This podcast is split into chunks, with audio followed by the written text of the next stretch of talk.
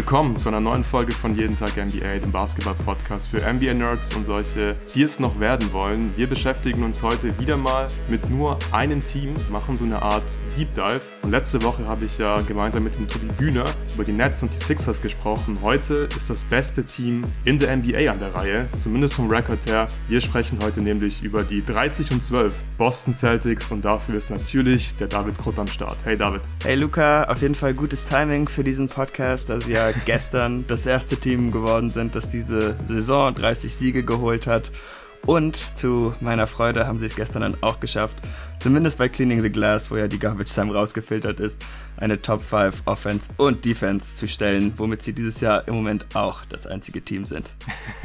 ja, genau, sehr schön. Deswegen habe ich auch wirklich mega Bock auf dieses sehr, sehr gute Boston Celtics Team zu sprechen. Und bevor wir damit anfangen, gibt's noch kurz Werbung. Normalerweise braucht man ja keinen Jahreswechsel, um gesünder zu leben oder neue Routinen zu etablieren. Aber viele von uns nehmen es eben doch zum Anlass für gute Vorsätze und ich nehme mich da selbst auch gar nicht aus. Ich habe aber im März vor bald zwei Jahren schon angefangen, AG1 zu nutzen, um meinen Körper zu unterstützen, jeden Tag mein Bestes zu geben und ich bin sehr gut damit gefahren. AG1 von Athletic Greens enthält Vitamine, Mineralstoffe, Botanicals, Bakterienkulturen und weitere Inhaltsstoffe, insgesamt 75. Alles aus echtem Obst und Gemüse, nichts daran ist synthetisch. Warum nicht einfach direkt die echten Lebensmittel essen, fragst du dich jetzt vielleicht. Also ich weiß nicht, wie es dir geht, aber ich schaffe das in der nötigen Breite nicht jeden Tag, damit ich mich gut fühle. Da kommt das unkomplizierte 60-Sekunden-Ritual am Morgen wie gerufen. Noch vor dem ersten Kaffee gönne ich mir den AG1 Shake. Einfach einen Löffel in Wasser auflösen und ab geht's. Wusstest du, dass es im Schnitt 66 Tage dauert, bis du die Routine drin hast? Also warte nicht länger und fang lieber jetzt damit an, morgens zum Beispiel direkt AG1 und dann direkt ein 45-minütiges Workout oder eine kurze Meditation oder eine Runde Morning Journal, um die Gedanken für den Tag zu schärfen.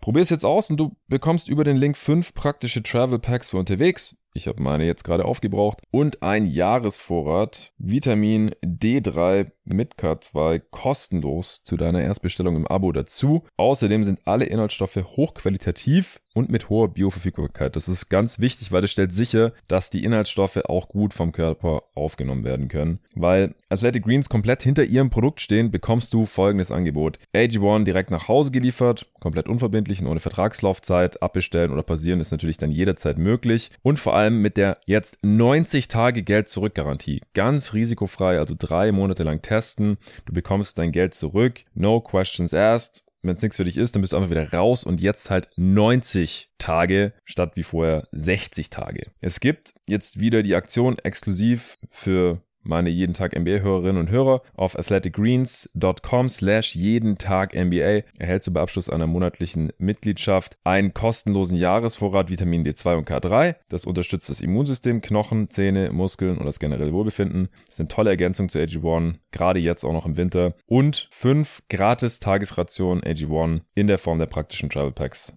für unterwegs.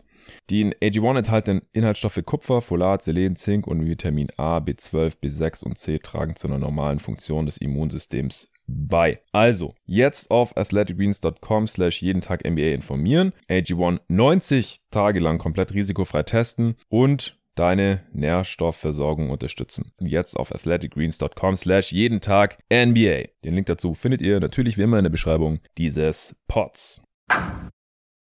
Ja, David, du hast es gerade eben schon gesagt. Die Celtics sind das einzige Team, das in der Offense und Defense in der Top 5 aktuell steht. Sie haben nicht mehr die beste Offense der NBA, da haben die Nuggets sie inzwischen überholt, aber sie haben auch die zweitbeste Offense. In der Defense sind sie auf Platz 5, nachdem sie ja anfangs äh, in der Saison nicht so stark waren am defensiven Ende des Feldes. Aber das sieht insgesamt schon richtig gut aus. Bester Record, bestes Net Rating, Top 5 in Offense und Defense.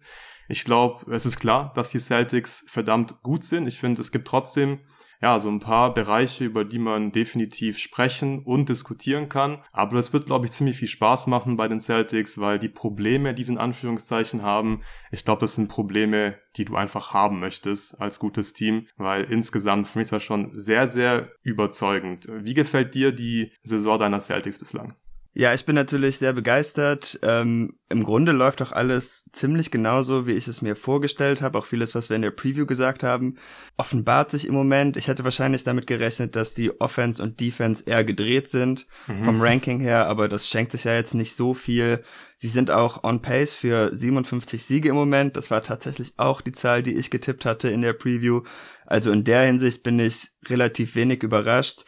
Ähm, man muss sagen, nach dem extrem heißen Start war der Dezember natürlich schon ein bisschen enttäuschend. Da hatte man so einen One-in-Five-Stretch, mit dem man dann irgendwie nicht gerechnet hätte, weil es auch viele schlechte Teams waren.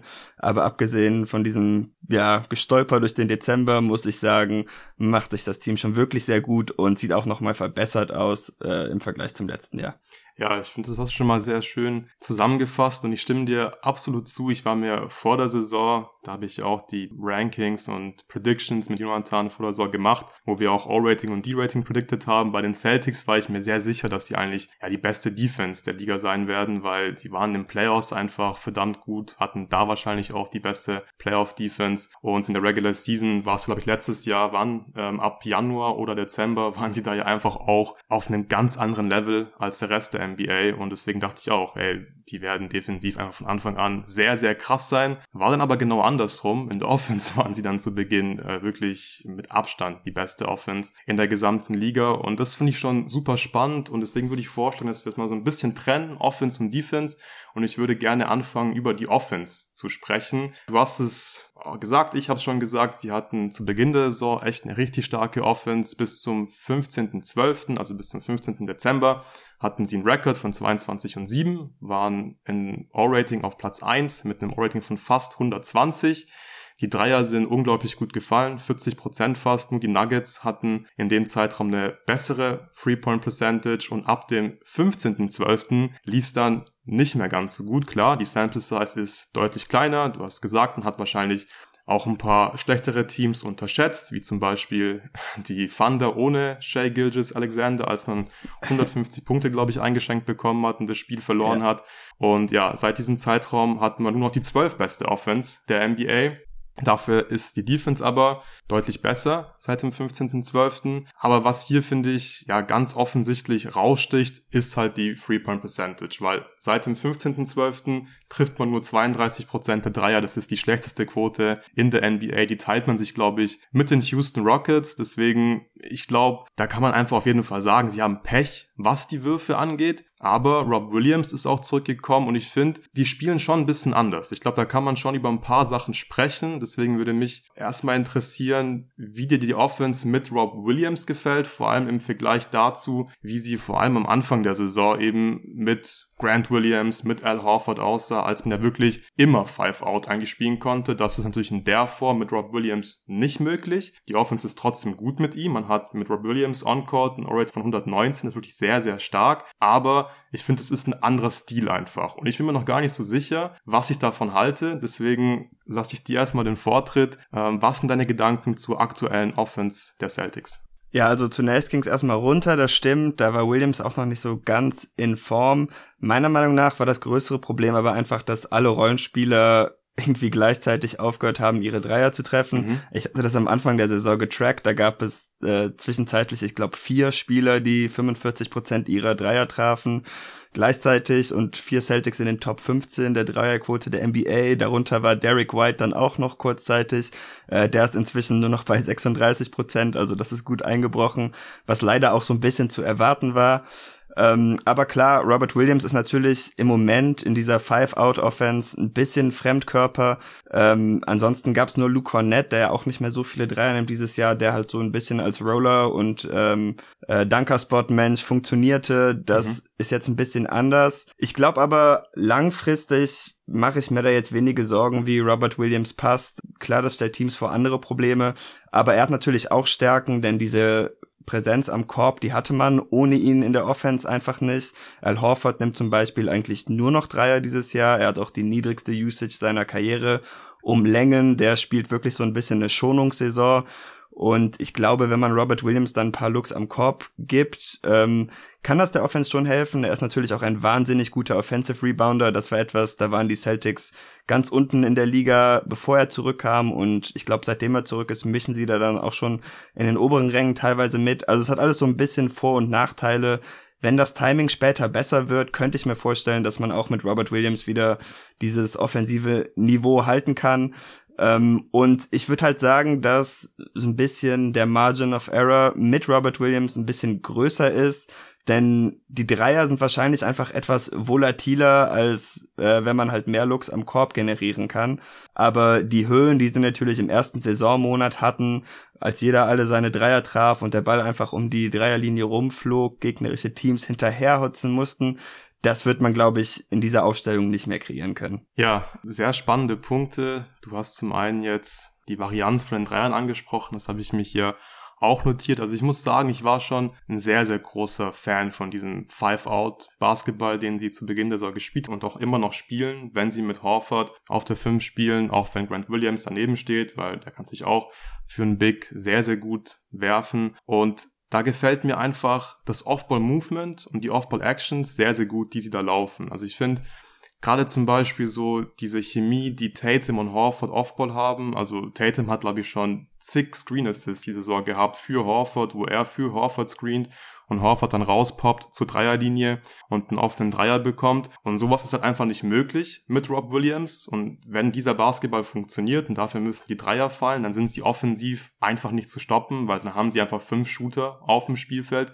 Plus mit mit Jason Tatum, mit Jalen Brown, aber auch mit Derek White und mit Malcolm Brockton Spieler, die zum Korb ziehen, die Hilfe ziehen. Und das ist eigentlich nicht zu verteidigen, finde ich, für kaum eine Defense. Weil dann musst du irgendwas abgeben, wenn die Würfe fallen, dann, dann kannst du einfach nichts machen. Mit Rob Williams ist es halt, ja, ein bisschen simpler in der Offense. Ich finde, man spielt dann mehr Pick and Rolls und wenn man sich die Abschlüsse anschaut, dann sieht man da einfach auch, man nimmt weniger Dreier, wenn Rob Williams auf dem Spielfeld steht, dafür mehr lange Zweier. Das liegt, denke ich, daran, dass man halt mehr Pick and Roll läuft, dass Jason Tatum dann mehr On-Ball macht, bisschen weniger Off-Ball und bei diesen ganzen Pick and Roll Geschichten dann natürlich hin und wieder mal einen Abschluss aus der Midrange nimmt. Mehr Abschlüsse aus der Midrange, als wenn man dieses Five-Out Basketball spielt. Und das finde ich halt spannend, weil es funktioniert ja auch mit Rob Williams. Also ich habe es gerade eben gesagt, On-Court mit ihm 119. Das ist ein verdammt guter Wert. Grant Williams hat einen On-Court-Wert von 119. Al Horford hat einen On-Court-Wert von 118 im O-Rating. Also das gibt sich einfach nicht viel. Und ich habe auch eingangs gesagt, ich finde, die Celtics, die haben halt in Anführungszeichen gute Probleme. Weil ich würde mir wünschen, dass man mit Rob Williams schon eher so ein bisschen die Richtung, ja, gehen kann, dass man, dass man dieses Five Out oder diese Actions, die man im Five Out spielt, auch mit ihm spielen kann. Ich glaube, dafür müsste man ihn so ein bisschen mehr als Playmaker einsetzen, vor allem als jemand, der viele Handoffs läuft, der viele Off-Ball-Screen stellt. Und ich glaube, das wäre möglich und das wünsche ich mir auch für die Celtics Offense. Aber das, was die aktuell mit ihm machen, auch wenn es vielleicht nicht ganz so schön ist, wie diese wunderschöne Five-Out-Offense, funktioniert ja auch gut. Und dieses Element zu haben, dass du halt nochmal so einen guten Rollman hast, so einen Lob-Thread, das ist ja wirklich ein Luxusproblem, dass du überlegen musst, ja, was machen wir jetzt in der Offense, wie sehen unsere Lineups aus, weil es funktioniert ja, egal was die machen, es funktioniert im Prinzip. Und sobald die Würfe wieder gut fallen, dann sind sie auch, ja, egal wer da spielt, einfach eine Top 5 Offense und das halt ganz sicher. Deswegen, ja, gefällt mir das schon sehr, sehr gut, aber glaubst du, dass man eine Rolle für ihn findet, dass man wieder eher so ein bisschen auch mit ihm dieses, diesen, diesen schönen Basketball spielen kann, mit den ganzen Off-Ball-Actions und dem ganzen Off-Ball-Movement? Oder ist er einfach ein Rollman, der, ja, maximal einfach aus dem Short-Roll mal einen schönen Pass spielt, aber mehr traut man ihm nicht zu? Ähm, das hängt ein bisschen davon ab, was sie laufen. Sie haben zum Beispiel jetzt letztens auch Actions gelaufen, wo Horford und Robert Williams beide Screens stellen für Jason Tatum und dann hat man halt einen Big, der rollt und einen Big, der poppt. Das ist zum Beispiel schon eine Aktion, die ist ziemlich schwer zu verteidigen, aber ist natürlich jetzt wieder so ein bisschen eher der statische Pick-and-Roll-Basketball als diese Ball, äh, Ball-Movement-Basketball. Ähm, ich glaube, ganz so schön wird's wahrscheinlich nicht unbedingt, weil der Court ein bisschen enger ist. Und ich finde auch, dass wenn viele der Celtics Ballhandler sich als Playmaker verbessert haben über die Jahre, gerade die Stars natürlich, Playmaking in Close Quarters, so in der Zone, ist nicht ganz ihre Stärke, also sie sind besser darin, den Ball an die Dreierlinie zu werfen, als dass sie dann in engen Räumen irgendwie Plays kreieren. Und deshalb sieht das, glaube ich, auch manchmal mit Robert Williams, wenn er zum Korb rollt, ein bisschen unbeholfen aus, aber ich glaube, das liegt halt eher an den Playmakern als an ihm. Ähm, zum Glück ist er halt so athletisch und so ein guter Offensiv-Rebounder, dass die Plays trotzdem oft zugunsten der Celtics entschieden würden, auch wenn es nicht ganz so toll aussieht, wie wenn fünf Leute um die Dreierlinie stehen. Ja, es ist halt mit ihm einfach deutlich weniger Read and React. Ich finde, man sieht relativ viele Horns-Plays, zum Beispiel, wenn er auf dem Spielfeld steht. Und dann klar hat man da auch ein, zwei Reads, aber in dieser Five-Out-Offense, wo man einfach Pin-Down stellt, äh, Rip-Screen stellt, da wird ja wirklich einfach gelesen, was die Defense macht und man spielt im Prinzip komplett freien Basketball. Und da gibt es schon deutlich mehr Struktur, finde ich, wenn Williams auf dem Spielfeld steht. Aber ich glaube, das ist vielleicht gar nicht so schlecht, also gerade in den Playoffs, ich habe schon gesagt, so dieses Element, dass er halt einfach der beste Rollman ist, das, das könnte, glaube ich, in den Playoffs wirklich gut tun, weil ansonsten hat man halt das Problem, dass man sich wirklich sehr, sehr auf die Dreier verlassen muss. Und das haben wir auch schon in den Playoffs letztes Jahr gesehen. Da war die Offense nicht so wunderschön, aber gegen die Bucks, da musste man halt einfach die offenen Würfe nehmen und deswegen hat Grant Williams in Spiel 7, ich weiß nicht, 5000 Dreier genommen und auch alle getroffen und das war ziemlich geil. Aber wenn du halt, ja, so einen Rollman hast, so einen Lobthread hast, dann bringt es nochmal nochmal so ein Element rein, dass du halt nicht nur Dreier nehmen musst. Und klar, sie nehmen auch nicht nur Dreier, wenn jetzt äh, Williams nicht auf dem Spielfeld steht, also der Time Lord, aber man hat einfach deutlich weniger Aktion Inside. Es sind viele Off-Ball-Actions, die darauf außen, dass man halt einen offenen Wurf sich kreiert. Das klappt auch meistens, aber die Würfel müssen halt fallen. Und so hast du halt dieses Risiko nicht, dass du dich zu sehr auf die Dreier verlassen muss. Und ja, deswegen bin ich mal super gespannt, wie sie ihn weiter integrieren. Welche Personalien findest du denn in der Offense, jetzt abgesehen von dem Time Lord, noch so spannend bei den Celtics aktuell? Ähm, ja, man muss natürlich Jason Tatum nennen, einfach weil er der beste Spieler des Teams ist und auch ein MVP-Kandidat ist, wo er jetzt gerade rangiert, weiß ich nicht. Da gibt es dieses Jahr ja wirklich viele gute Kandidaten. Aber die Entwicklung, die er als Offball-Spieler gemacht hat, ist einfach ziemlich beeindruckend. Ähm, ihr hattet es ja auch schon, du und Torben davon, wie oft er jetzt relocated und seine Offball-Screens hattest du auch gerade schon erwähnt. Mhm. Und das sind alles Facetten, die er dieses Jahr nicht unbedingt komplett dazu getan hat. Also das gab's schon in Phasen in den letzten Jahren. Aber jetzt ist da einfach ein viel größerer Fokus drauf. Das, was ich auch gut finde. Bei Jalen Brown ist es schon ein bisschen ähnlich. Also er ist einfach nicht ganz so ein guter Off-Ball-Spieler, weil er das Feld auch nicht ganz so gut lesen kann wie Jason Tatum, was Relocations oder so angeht.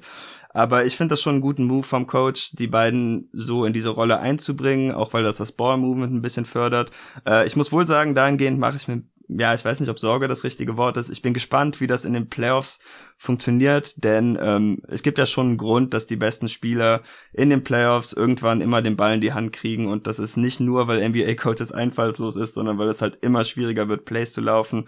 Und ich frage mich, wie das dann in den Playoffs funktioniert, aber für die Regular Season finde ich das auf jeden Fall eine ganz gute Sache und auch einfach, dass es nochmal eine extra Waffe ist, die das Team in seinem Arsenal hat. Ja, da kann ich dir eigentlich nur zustimmen. Du hast ja auch schon gesagt, ich habe mit Torben beispielsweise schon drüber gesprochen, über die Aufbau-Screens, das Aufbau-Movement. Und ich bin wirklich beeindruckt davon, dass er sich da so gut entwickelt hat, auch wenn er, wie gesagt, das ja schon in der Vergangenheit ab und zu mal gemacht hat. Aber einfach in der Summe haben wir das noch nie von ihm gesehen. Und es gefällt ihm wirklich richtig gut. Und das ist, finde ich, auch echt ein ziemlich geiler Move vom Coach, dass man sagt, okay, unser Superstar, der macht jetzt weniger Off-Ball, bekommt wieder mehr assistierte Abschlüsse weil das sieht man ja normalerweise nicht so super häufig in der aktuellen NBA und es war auf jeden Fall die richtige Entscheidung, aber du hast auch schon gesagt, in den Playoffs wird wahrscheinlich Tatum und auch Brown den Ball wieder öfters in die Hand bekommen. Sie müssen mehr Entscheidungen treffen on Ball. Sie müssen vor allem im Playmaking überzeugen. Traust du das den beiden zu? Also du hast schon gesagt, du machst dir so ein bisschen Sorgen darüber.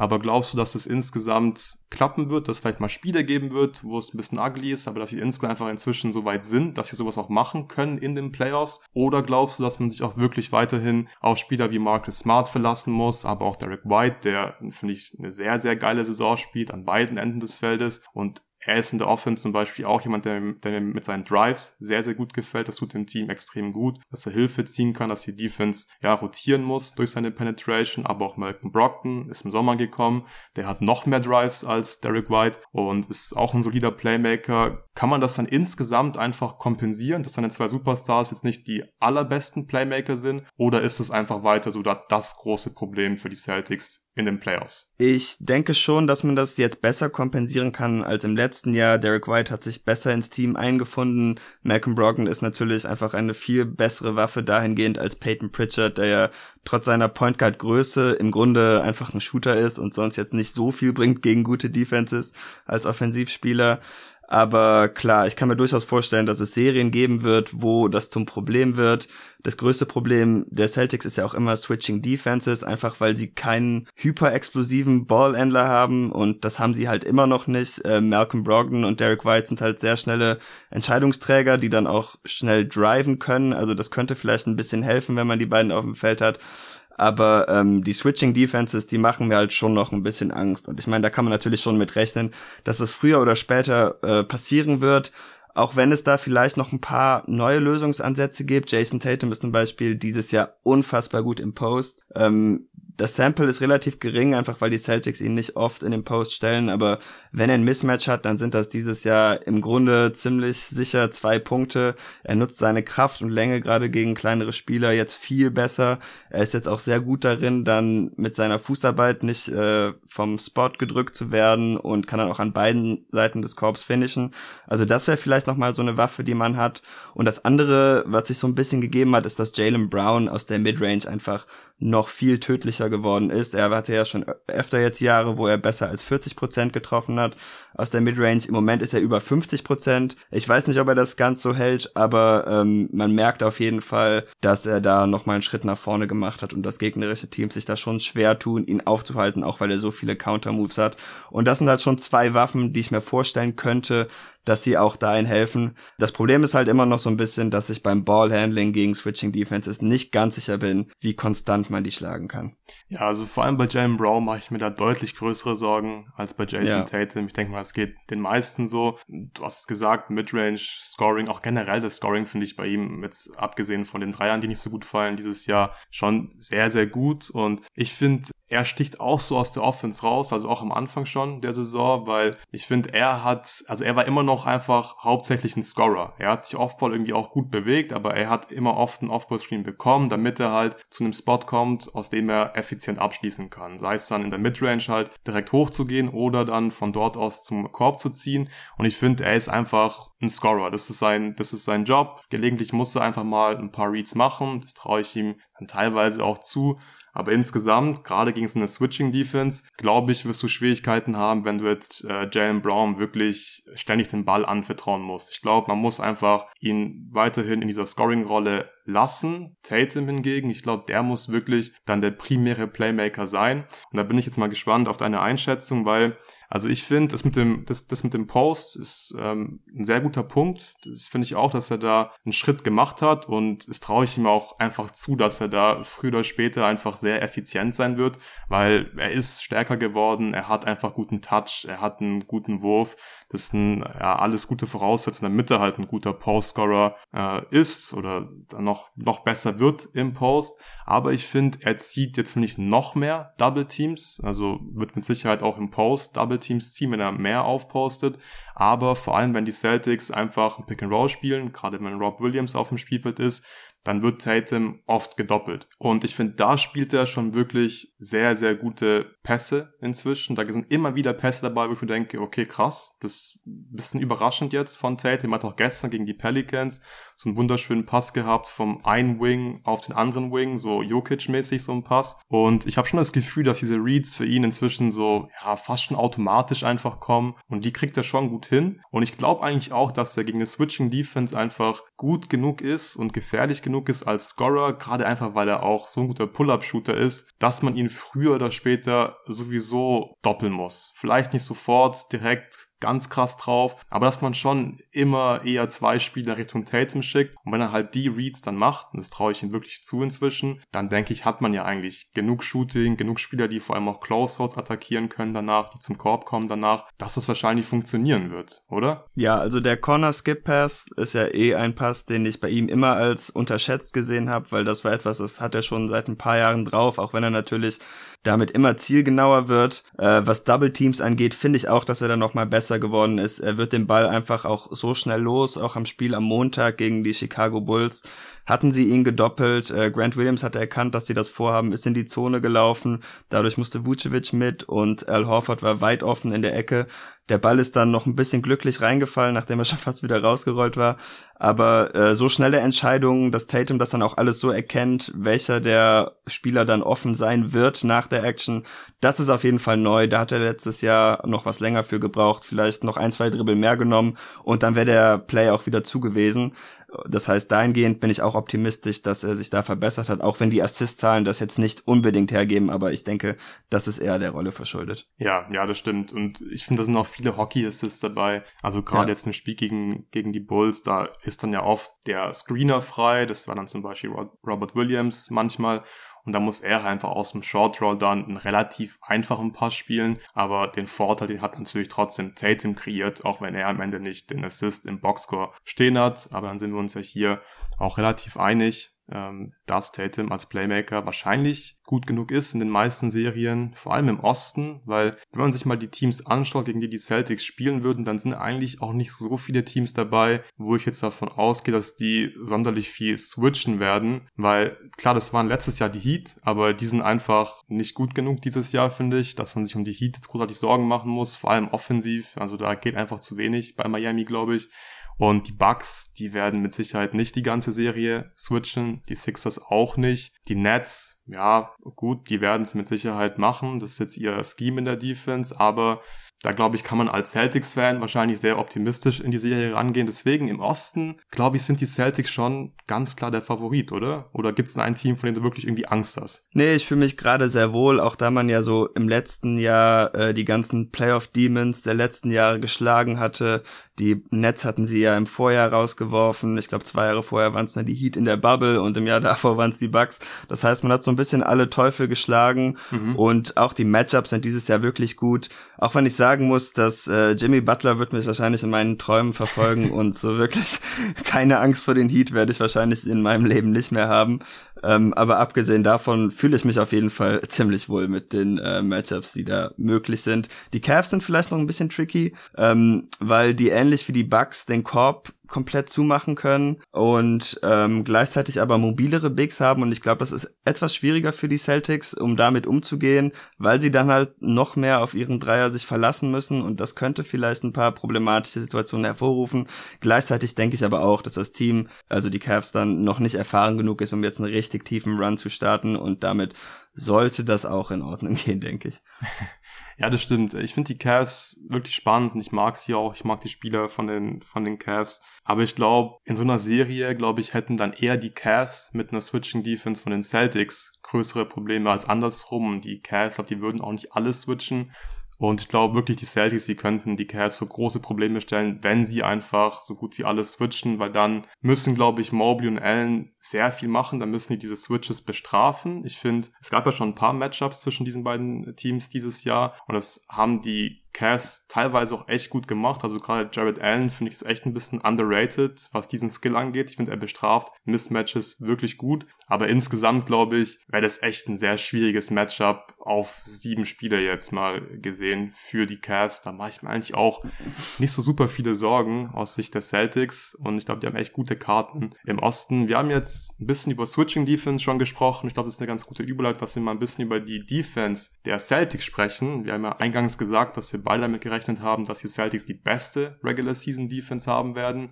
Und bis Dezember hatte man oder war man auf Platz 17 in der Defense. Im Defensive Rate, das war schon echt eine große Überraschung. Ich habe auch mit Tobi sehr, sehr früh in der Saison schon ein bisschen drüber gesprochen. Ich glaube, das war im Power Ranking Update. Da haben wir drüber gesprochen, dass die Celtics viel Drop spielen. Das ist natürlich keine aggressive Pick-and-Roll Defense. Das ist dann meistens mit Horford einfach als äh, Drop Defender gewesen. Man hat auch wirklich teilweise wirklich Deep Drop gespielt, also sehr wenig Pressure vom Big ähm, auf dem Ball ausgeübt. Und das war, glaube ich, dann auch so ein bisschen Grund dafür, dass man jetzt deutlich weniger auf Turnover forciert als letztes Jahr. Man ist jetzt auf Platz 27 in der Turnover Rate. Da hat man nur einen Wert von 13,2 Prozent. Letzte Saison war man da noch in der Top 10. Und daran hat sich aber nicht so wirklich viel geändert. Also die Defense, die ist schon besser geworden. Die sind äh, jetzt auf Platz 5, das haben wir auch schon gesagt, im Defensive Rating. Da kann man sich jetzt nicht großartig beschweren. Aber was das Scheme angeht, da habe ich schon auch so ein paar Fragezeichen, weil ich finde, man spielt trotzdem noch viel Drop, teilweise auch noch für meinen Geschmack zu viel so dieses von, von diesem Deep Drop und die Defense ist allgemein nicht so aggressiv, wie ich mir das wünschen würde. Beziehungsweise ich würde einfach noch öfters Phasen sehen, wo sie einfach mehr Stress machen, wo sie weniger Drop spielen und wo ich das Gefühl habe, ja man, das ist einfach die beste Defense in der NBA, weil vom Personal her könnten sie das locker sein. So, siehst du das ähnlich oder glaubst du, ich äh, sehe das ein bisschen zu kritisch, was die Defense angeht? Äh, nee, glaube ich nicht. Ich verstehe auf jeden Fall, was du meinst. Also am Anfang der Saison kamen da, glaube ich, auch ein paar Sachen zusammen. Ähm, zum einen den Drop, den du angesprochen hast. Dann hatte ich auch den Eindruck, dass man ohne Robert Williams nicht ganz so aggressiv sein wollte. Horford wahrscheinlich ein bisschen schon. Ähm, dann haben die Gegner auch noch extrem gut aus den Ecken und aus der Midrange getroffen, was aber auch daran lag, denke ich, dass die Drop Coverage so tiefer, wie du sagtest, aber auch, dass die Guards nicht so wirklich flott um die Screens rumkamen. Außer Derek White, der von Anfang an locked in war, war ich jetzt gerade im ersten Monat von Marcus Smart und Malcolm Brogdons Pick and Roll Defense jetzt mhm. nicht so super überzeugt. Wenn das halt jetzt so die Idee hinter dieser extremen Drop und konservativen Defense ist, dass man die Spieler alle schonen will, dann finde ich das auf jeden Fall okay, denn man weiß, was man hier an defensivem Material hat. Sie haben auch schon in den Playoffs gezeigt, dass sie da sehr vielseitig auftreten können wenn dieses Scheme jetzt das ist, womit sie durch die ganzen Playoffs auch reiten wollen, dann würde ich mir jetzt schon ein bisschen Sorgen machen und ich denke auch, dass man irgendwann damit anfangen muss, einfach für die Kommunikation vielleicht wieder ein bisschen mehr zu switchen, dass man da auch alles wieder das Timing drin hat und so. Aber im Großen und Ganzen sollte es jetzt einfach ein bisschen ruhebedingt sein oder so, dann finde ich das schon nachvollziehbar. Aber ich würde dir zustimmen, dass es nicht wie die Celtics Defense am stärksten ist. Wir haben das ja letztes Jahr gesehen. Alles switchen, Robert Williams auf der Backline Backline, der dann als Help Defender rüberkommt. Ähm, das ist, was die Celtics Defense so unmöglich macht. Und da sollte man irgendwann vielleicht auch wieder hinkommen. Im Moment ist es halt so, Robert Williams spielt nur 20 Minuten. Anscheinend hat er kein Minutes Limit, beziehungsweise darf auch 30 Minuten spielen. Aber ich glaube, das Team ist da jetzt einfach sehr vorsichtig, nachdem er jetzt auch wieder zwei Knie-OPs im letzten Jahr hatte. Und man hat auch in den Playoffs gesehen, wenn er richtig fit ist, dann ist das Team nochmal auf einem anderen Level. Und das ist einfach wichtiger, als jetzt äh, unbedingt im Januar alle Teams defensiv abzurasieren. Ja, das stimmt wahrscheinlich. Und Robert Williams ist mit Sicherheit die spannendste Personalie aktuell. Über den würde ich gleich dann noch gerne ein bisschen intensiver sprechen. Aber erstmal noch mal kurz was zur Drop Defense und zum Scheme generell. Also erstmal über den Punkt, dass man sich ein bisschen schonen möchte in der Regular Season, habe ich ehrlich gesagt gar nicht so sehr nachgedacht. Das ist wahrscheinlich ein valider Punkt. Kann durchaus sinnvoll sein, aber du hast ja auch schon erwähnt, dass man vielleicht gerade für die Kommunikation und so weiter, auch andere Schemes testen sollte. Und ich habe inzwischen generell in der NBA so ein bisschen das Gefühl, dass vor allem jetzt, wo die Teams in der Spitze oder auch in der Breite, also die ganzen Playoff-Teams irgendwie alle enger beieinander sind, als es jetzt noch vor fünf, sechs Jahren der Fall war, glaube ich, kann man sich es nicht so richtig erlauben, dass man einfach denkt, in den Playoffs, da, da legen wir den Schalter einfach um und plötzlich sind wir die beste Switching Defense und haben irgendwie zwei, drei aggressive Schemes drauf, wenn man es in der Regular Season einfach zu selten gemacht hat. Und ich glaube wirklich, die Drop Defense, die kann teilweise funktionieren. Mein Problem da ist aber auch, dass Al Horford da im Prinzip der wichtigste Verteidiger ist, solange Rob Williams halt noch nur 20 Minuten spielt. Und ich finde, Al Horford ist vor allem offensiv, du hast es vorhin auch schon gesagt, spielt echt eine gute Saison. Er macht nicht mehr viel, er wirft nur, aber er trifft auch alles. Er trifft 44 Prozent seiner, seiner Dreier. Das ist echt stark, was er macht in seinem Alter. Aber defensiv hat er wirklich ein bisschen nachgelassen, finde ich. Und das sieht man auch in den Zahlen. Die Gegner, die nehmen mehr Würfe am Ring und treffen mehr Würfe am Ring, wenn er auf dem Spielfeld ist. Und ich finde, er ist einfach inzwischen ein bisschen zu unathletisch, dass er wirklich ein richtig guter Drop-Verteidiger sein kann. In der Regular Season reicht das oft noch aus, weil du hast einfach einige Teams, da ist dieses Level einfach in Ordnung, das reicht dann. Aber in den Playoffs, glaube ich, wenn ich dir mal überlege, du spielst gegen die Nets oder so, dann wird es, glaube ich, ein bisschen schwierig, wenn du dann so Deep Drop spielst. Auch in den Finals letztes Jahr war ich kein Fan davon, dass man gegen Curry so viel Drop Defense gespielt hat. Und mhm. ich glaube, da hat einfach Horford eine zu große Rolle. Und deswegen finde ich, sollte man wirklich jetzt langsam aber sicher anfangen, da ein bisschen mehr zu experimentieren und vor allem auch zu gucken, welche Lineups finden wir denn, wo wir offensiv und defensiv einfach wirklich sehr gefährlich sein können, weil ich glaube, dass der Time Lord immer noch als Roamer einfach am stärksten ist, oder? Oder traust du ihm zu, dass er in der Rolle als einziger Rim Protector oder als einziger richtiger Big auch defensiv so krass sein kann wie letztes Jahr in seiner Roamer-Rolle neben Al Horford? Als Roamer mag ich ihn immer noch mehr, ähm, einfach weil ich ihn noch nicht so ganz traue, fehlerfreien Basketball zu spielen. In der anderen Rolle ist die Verantwortung einfach größer, da muss man mehr Entscheidungen schneller treffen und ähm, vielleicht hat er das jetzt auch gelernt, aber ich habe ihn dieses Jahr noch nicht genug spielen sehen, um mir da sicher zu sein. Äh, daher glaube ich auch, dass das andere besser ist. Bezüglich Horford und Drop, also eigentlich stimme ich dir da auch vollkommen zu, aber ich glaube halt nicht unbedingt, dass es jetzt zielführend ist, dass er halt Mitte Januar irgendwie mit CJ McCollum um die Blöcke rennt, nur um zu switchen oder so. Deshalb finde ich das schon okay. Ähm, kurze Trivia-Frage zur Celtics Defense. Weißt du, mhm. wer im Moment der äh, Leader, was Shotblocks angeht, ja, ist? Ja, klar. Derek White. ja, das finde ich auch irgendwie so eine unglaubliche Statistik. Also gut, Robert Williams wird wahrscheinlich noch sechs Aufrufen, Spiele spielen und dann hat er ihn gehabt oder so, aber ähm, unfassbar, dass das jetzt irgendwie ein Guard ist, der das, das Team in Blocks anführt und das ja sogar für eine Defense, die inzwischen ganz gut ist. Ich bin auch sehr begeistert von ihm. Er ist auch sehr wichtig für die Defense und wahrscheinlich auch ähm, wieder mal als Guard einer der wichtigsten Defender der Celtics im Moment. Ja, ich glaube, man kann sogar den Case machen, dass er der wichtigste Defender bislang war. Weilfilm hat wirklich so ein bisschen Probleme mit der Rim Protection gehabt. Jetzt klar wird der Teilmann da auf jeden Fall helfen, aber dass, dass er einfach einen Block pro Spiel macht, plus halt einfach gute Screen Navigation hat, gut On-Ball ist, das ist schon ein sehr, sehr geiles Gesamtpaket für einen Guard-Verteidiger, für einen Wing-Verteidiger. Spielt wirklich eine fantastische Saison und auch offensiv finde ich das bislang wirklich sehr, sehr gut von ihm. Klar, es hängt alles von seinem Wurf ab, ob er am Ende dann spielbar ist in den Playoffs oder wie viel er in den Playoffs spielen kann. Aber ich glaube, wenn der seinen Wurf trifft, dann ist er mit Sicherheit jemand, den wir in vielen Closing-Lineups auch sehen werden bei den Celtics, weil ich finde das Gesamtpaket einfach so stark, den, den musst du eigentlich irgendwie aufs Spielfeld bringen. Aber nochmal kurz zu, zu Robert Williams, bevor wir auch ein bisschen mehr über die Lineup ja. sprechen können, weil da gibt es wirklich sehr, sehr viele Möglichkeiten für die Celtics.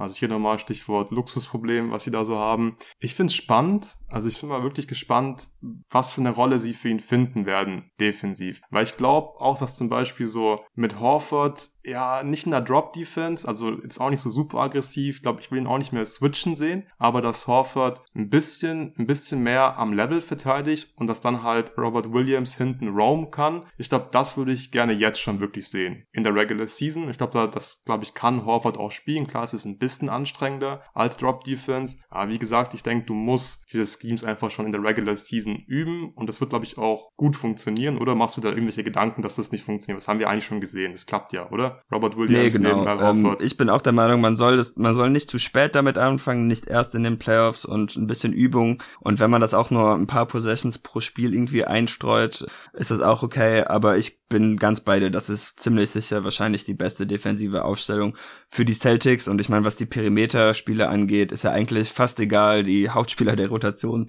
sind defensiv alle stark, beziehungsweise keine Schwachstellen.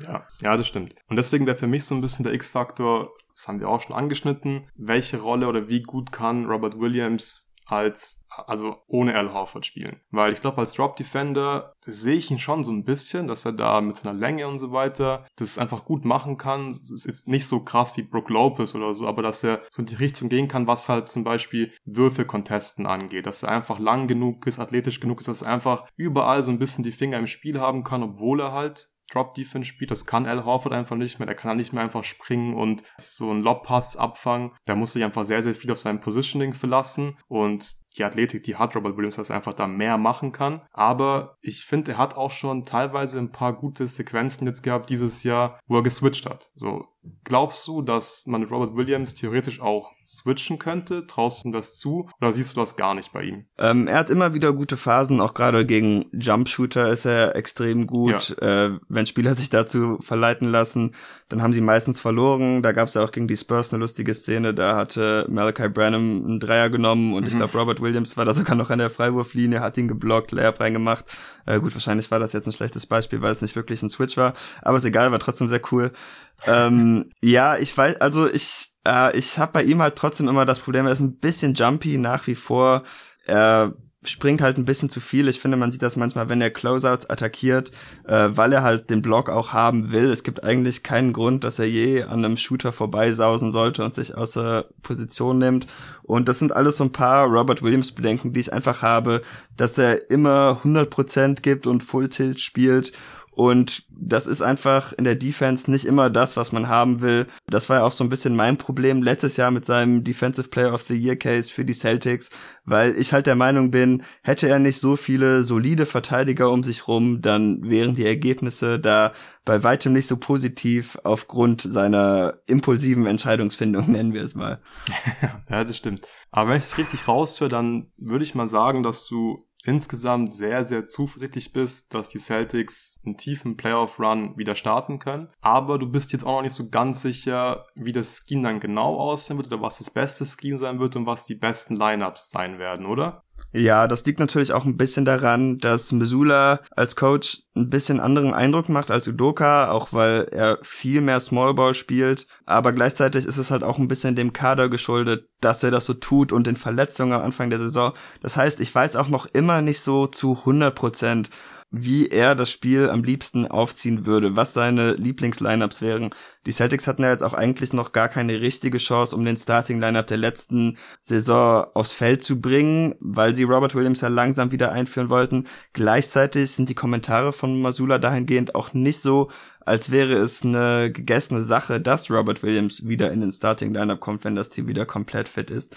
Deshalb äh, kann ich das einfach jetzt noch nicht so ganz einschätzen. Da könnte sich noch was im Laufe des Jahres entwickeln. Ja, das stimmt. Aber würdest du Robert Williams früher oder später starten lassen? Oder sagst du, ist das für dich okay, wenn er auf der Bank ist in der Regular Season? Ich finde zum Beispiel auch gar nicht so schlecht, weil er dann einfach, denke ich mal, frischer ist in den Playoffs. Und bei ihm habe ich einfach immer ein bisschen Angst, was die Verletzungen angeht. Oder muss er einfach rein, so früher oder später? Ich denke, früher oder später muss man da hinkommen, weil ich schon glaube, dass das die potentesten Lineups sind. Aber die nächsten zwei Monate oder so äh, oder anderthalb, das wird ja dann schon eng, äh, ist das für mich auch vollkommen okay, wenn er von der Bank kommt. Das maximiert, glaube ich, schon auch ein bisschen das Spielermaterial, was man hat, denn man hat einfach viel mehr gute Perimeterspieler als Bigs, ähm, denn ja, Grant Williams auf der 5 ist natürlich eine Option, aber das ist für ihn auch sehr kräftezehrend. Die andere Option ist Luke Cornett, der sich natürlich gut gemacht hat dieses Jahr, viel besser ja. spielt, als ich gedacht hätte, aber ähm, man ist natürlich besser aufgestellt, wenn man irgendwie eine drei-Big-Rotation von Williams, Williams und Horford laufen kann, als dass man noch Luke Cornett bringen muss. Von daher ist das für mich jetzt vorläufig auch in Ordnung, dass er von der Bank kommt. Okay, sehr schön. Welche Lineup hatte den Stand jetzt? Klar, wir haben jetzt noch nicht viele Lineups sehen können, weil immer Spieler verletzt aussitzen mussten. Aber welche Lineup hat denn in der Theorie die beste Balance aus Offense und Defense, wo du sagst, okay, da können wir Defense, das, das bestmögliche Scheme spielen. Klar, es ist immer ein bisschen Matchup abhängig, aber wo können wir dann auch in der Offense gleichzeitig einfach krass sein, wo haben wir genug Shooting, genug Playmaking und einfach insgesamt am meisten Firepower auf dem Spielfeld. Ja, es fällt mir schon ziemlich schwer, mich da festzulegen. Ich meine, Tatum und Brown müssen natürlich da sein, einfach als die zwei besten Scorer. Ich würde auch sagen, Derek White gehört da dieses Jahr rein, denn er sorgt schon dafür, dass das Team einfach schneller spielt, denn er spielt nicht so viel mit dem Ball rum, bei ihm bewegt sich das Teil einfach direkt immer weiter und das hilft dem Team. Al Horford würde ich auch noch reintun. Und dann ist halt die Frage, ob der letzte Spot, und das ist dann wahrscheinlich auch Matchup-abhängig, ob man da einen der beiden Williamses reintun will. Oder dann hat man natürlich noch für die Guard-Position Marcus Smart oder Malcolm Brockton. Also das sind schon alles Luxusprobleme und ich weiß auch gar nicht, in welche Richtung ich da genau gehen will. Ähm, wahrscheinlich würde ich Smarts Playmaking schon bevorzugen. Das Problem, was man halt mit Swart und White gleichzeitig kriegen kann, wenn beide gerade eine Dreierflaute haben, dann macht es das Spacing für die Mitspieler halt schon extrem schwierig und Malcolm Brockton wäre dann schon ein bisschen safer. Er ist halt defensiv wiederum angreifbarer. Er hat auch äh, ist nicht ganz so wie bei Jalen Brown, aber ich würde sagen, was den Tunnelblick-Quotient angeht, ist er wahrscheinlich an zweiter Stelle. Er macht so oft so ein bisschen sein eigenes Ding, während die Celtics Offense um ihn rumherum läuft. Ähm, Also das ist jetzt eine blöde Antwort gewesen, glaube ich, aber ich bin mir halt auch wirklich selber noch nicht so sicher. Da kann man einfach in viele Richtungen gehen ähm, und viele Kombinationen gefallen mir da ziemlich gut. Ich bin mir da auch nicht sicher. Ich frage mich nur so ein bisschen, du hast zum Beispiel gesagt, okay, wenn jetzt der Wurf bei Smart oder bei White nicht fällt, dann lassen wir halt Brockton spielen. Der ist halt defensiv ein bisschen anfälliger, da stimme ich dir auch zu.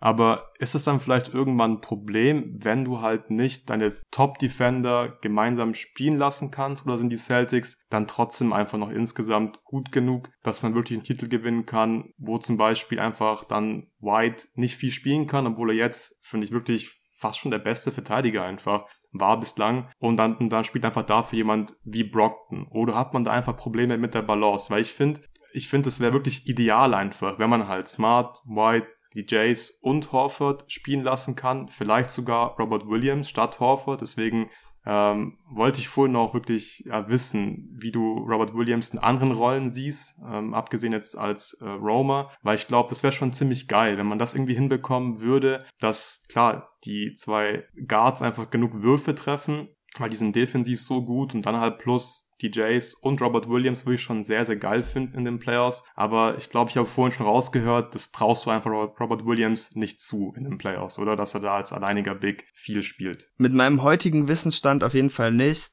Ich muss mal schauen, wie sich das halt jetzt im nächsten Monat so entwickelt. Dann wird er sicherlich wieder mehr spielen. Und einfach so, wie Missoula die Lineups im Moment aufstellt, sieht es ja auch ganz danach aus, als würde er mehr Gelegenheiten kriegen, als alleiniger Big zu spielen, ja. als er es in der vergangenen Saison hätte. Das heißt, ich denke, in einem Monat Monat oder so sind wir da schon weiter und wissen wir mehr.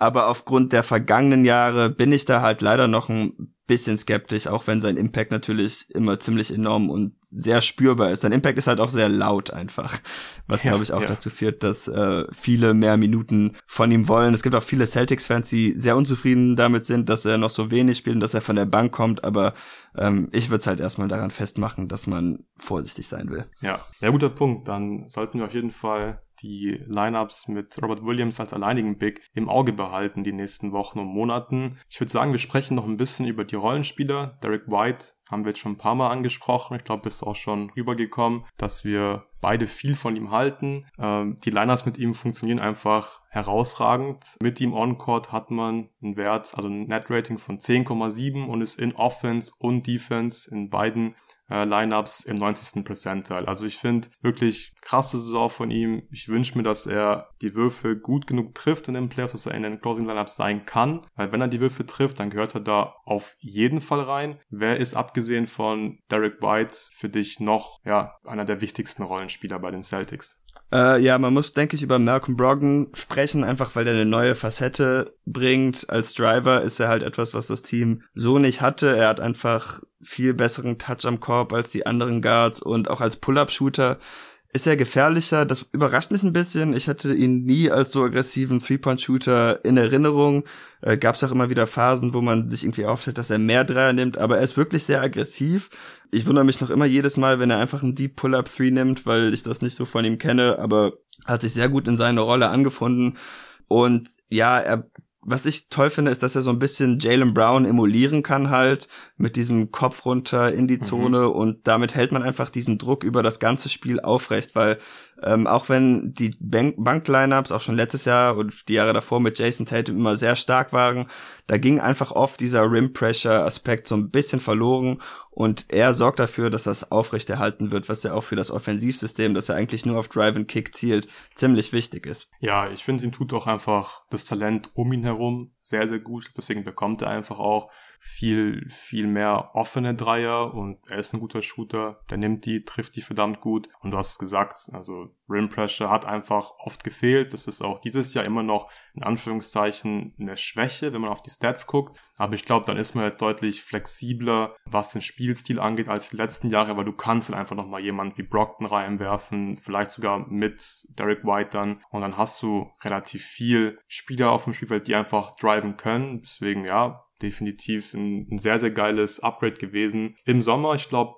Grant Williams ist einfach inzwischen auch ein fester Bestandteil der Rotation, auch in den Playoffs oder mit seinem Skillset, dass er einfach als kräftiger Verteidiger einfach gebraucht wird und offensiv inzwischen wirklich halt ein ernstzunehmender Shooter ist, spielt er auf jeden Fall, oder? Ja, denke ich auch. Ich bin noch immer enttäuscht, traurig, dass sie ihn nicht verlängert haben und anscheinend waren sie sich ja gar nicht so einig, was den Betrag anging. Ich hoffe, das wird sie jetzt im Sommer nicht irgendwie kosten, was ihn angeht, denn äh, seine Entwicklung ist auch einfach beeindruckend, was er jetzt als ähm, Closeout-Angreifer dazugelernt hat. Mhm. Ist wirklich sehr, sehr spannend. Äh, der Dreier, er kann jetzt nicht nur Standstill-Dreier nehmen, sondern er hat Sidesteps drauf, Pump-Fakes, Drive zum Korb. Gestern hat er den Ball gegen die Pelicans in Transition gebracht und dann so einen halben Euro-Step mit einem Floater am Korb abgeschlossen. Das ja. hätte man sich vor zwei Jahren auch überhaupt nicht vorstellen können, dass er sowas drauf hat. Und diese Vielseitigkeit, die er an beiden Enden des Feldes bringt, auch dass er Dreier, Vierer und Fünfer glaubwürdig verteidigen kann, auch mal einen Guard in einem Switch-Scheme, macht ihn schon einfach extrem wichtig für die Celtics. Ja, ist ein sehr wertvoller Spieler. Was glaubst du, wie teuer wird er im Sommer? Äh, pff, ja, also ich glaube, es war ja die Rede so ein bisschen von Verhandlungen um 15 Millionen rum, was die Celtics nicht zahlen wollten, aber ich also ich wüsste nicht, wieso er nicht mehr kriegen sollte, aber ähm, wie, wie alle wissen, ich bin jetzt nicht so der Salary-Experte, mhm. aber ich kann mir schon vorstellen, dass er ein Starting-Gehalt kriegt und da sind wir inzwischen schon bei 18 bis 20 Millionen pro Jahr, glaube ich. Also da ja, könnte ich mir schon vorstellen, wenn ein Team mag, was sie in ihm sehen und vielleicht diese Small Ball Center Power Forward Rolle noch frei haben. Ja, also ich glaube, wenn er wirklich für 15 Millionen zu haben gewesen wäre im Sommer, dann haben die Celtics gleich wirklich schon einen Fehler gemacht, weil das ja, Geld ist auf jeden Fall so. wert. Und ich glaube auch eher, dass er jetzt äh, mit seinen Leistungen tatsächlich in Richtung 20 Millionen geht. Ich glaube, billiger ist er jetzt nicht geworden. Und ich würde es auch sehr schade finden, wenn die Celtics ihn nicht halten können im Sommer. Aber sie haben ja die Matching Rights, von daher liegt es wirklich an ihnen. Und sie sollten ja. ihn auch bezahlen, weil er hat sich's verdient. Gibt es noch weitere Rollenspieler, über die du gerne sprechen würdest, die vielleicht auch ja überraschend eine Rolle spielen könnten in den Playoffs? Ähm, ich glaube, wir müssen kurz über Sam Hauser sprechen, mhm. einfach weil er am Anfang der Saison so wichtig war für das Team. Als Movement-Shooter hat einfach dem Team eine ganz neue Facette gebracht. Denn ja, Peyton Pritchard kann das natürlich auch ein bisschen, aber er ist viel kleiner und auch nicht in dem Ausmaß. Ich fand Plays, wo Sam Hauser und Jason Tatum füreinander gescreent haben, einfach nicht zu verteidigen. Einer der beiden war fast immer offen in der Ecke oder top of the key. Das war eine extrem große Waffe. Das Problem ist einfach, dass Sam Hauser seit Dezember seine Dreier nicht mehr wirklich trifft. Und da geht er halt schon sehr in die Richtung von Duncan Robinson, dass wenn er seine Dreier nicht trifft, dann ist es schwer, ähm, seine Anwesenheit auf dem Court zu rechtfertigen, denn er kann halt keine Closers attackieren. Defensiv schlägt er sich ganz tapfer, aber das ist wahrscheinlich auch das Positivste, was man darüber sagen kann, denn ja auch wenn es in der Regular Season noch so halbwegs funktioniert mit den vielen guten Defendern um ihn rum, in den Playoffs wird er gegen bessere Isolation-Spieler ran müssen und dann ist es schwer vorstellbar, dass er da auch sich noch weiterhin gut schlägt. Und damit, ähm, ja, muss er jetzt einfach bald seine drei wieder treffen oder er rutscht wahrscheinlich aus der Rotation raus. Das hat man die letzten Wochen jetzt auch gesehen. Es hat jetzt schon ein paar Spiele gegeben, wo er nur eine Handvoll Minuten gespielt hat, nachdem er im Dezember irgendwie bei 15 Minuten pro Spiel war oder im November. Ähm, von daher, das sehe ich noch so ein bisschen als Problem. Und am Anfang der Saison sah es halt auch so aus, okay, Gallinari ist verletzt, aber das macht halt überhaupt nichts aus, denn Sam Hauser kommt und äh, macht einfach sein Ding und dann passt das schon. Jetzt, wenn das halt so ein bisschen abflacht, dann mache ich mir schon noch so ein bisschen Sorgen um die Backup-Flügelposition. Ähm, klar, Gallinari hätte defensiv die gleichen Schwierigkeiten, aber offensiv ist er halt schon ein gestandener Spieler. Er bringt auch das Spacing und ihn, da hätte ich mich auch noch drauf gefreut, er wäre als Switchbuster meiner Meinung nach auch sehr spannend gewesen. Denn wenn Danilo Gallinari mhm, an der Freiwurflinie oder im Post einen Guard auf sich hat, dann sind das auch immer sichere zwei Punkte oder zumindest mal ein guter Look. Und das fehlt dem Team jetzt so ein bisschen, zumindest wenn Sam Hauser nicht wieder auf seine Novemberform zurückgreifen kann. Ja, spannend. Aber ich glaube und also ich hoffe und ich denke auch, dass Sam Hauser bald wieder deutlich besser treffen wird und mir gefällt es auch richtig gut, wie sie ihn einsetzen. Du hast gesagt, ähm, die Off-Ball-Chemistry bei den Screens mit Tatum ist sehr, sehr nice. Ich finde es aber auch cool, dass die halt immer wieder wirklich dann Plays für ihn laufen, wo er um irgendwelche Blöcke rennt und einfach einen offenen Wurf bekommt.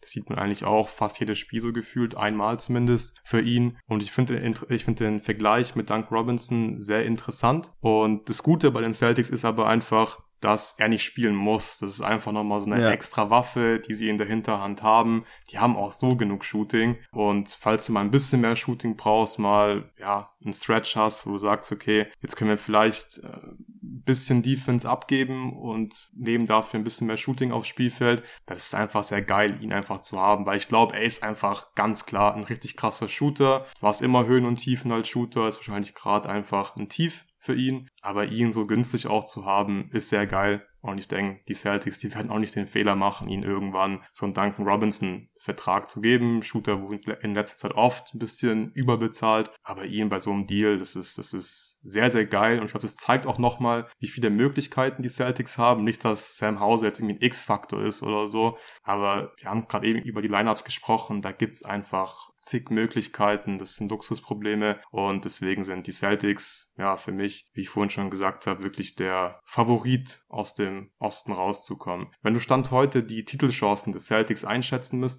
bei wie viel Prozent wärst du da? Uff, äh, ah, ich hätte mir einfach gewünscht, dass sie jetzt im Dezember nicht so ein Ei gelegt hätten und dann irgendwie einen etwas größeren Abstand aufgebaut hätten. Und dadurch, dass sie so am Shooting abhängig sind, habe ich halt schon noch so gewisse Sorgen. Daher weiß ich nicht. Ich glaube nicht, dass ich über 25 Prozent gehen kann, aber äh, sagen wir einfach mal 25 Prozent, weil das ist ja jetzt ein Celtics-Podcast. Dann müssen wir optimistisch sein, zumindest ich als Fan. ich denke aber schon, dass sie im Osten die besten Chancen haben, auf jeden Fall. Einfach weil die Konkurrenz auch ja ihre eigenen Schwierigkeiten hat und man, wie anfangs besprochen, auch schon alles schon mal geschlagen wurden von den Celtics. Aber im Osten fühle ich mich tatsächlich im Moment ziemlich wohl, auch da die Bucks noch so viele Verletzungsprobleme haben und es da noch nicht so richtig läuft. Ja, ja, und ich glaube, eins ist sicher, über die Sixers müssen nicht die Celtics keine Sorgen machen. Und, ich werde es ja, nicht tun. Genau. Ja, von daher sieht's sehr gut aus. Äh, David, hast du noch irgendwas, über das du noch sprechen möchtest? Ähm, alle meine Punkte haben wir abgehakt. Ich würde dich vielleicht noch was fragen. Mhm. Bist du der Meinung, dass sie sich noch versuchen müssen, irgendwie einen Big reinzuholen? Oder meinst du, das passt mit der jetzigen Rotation?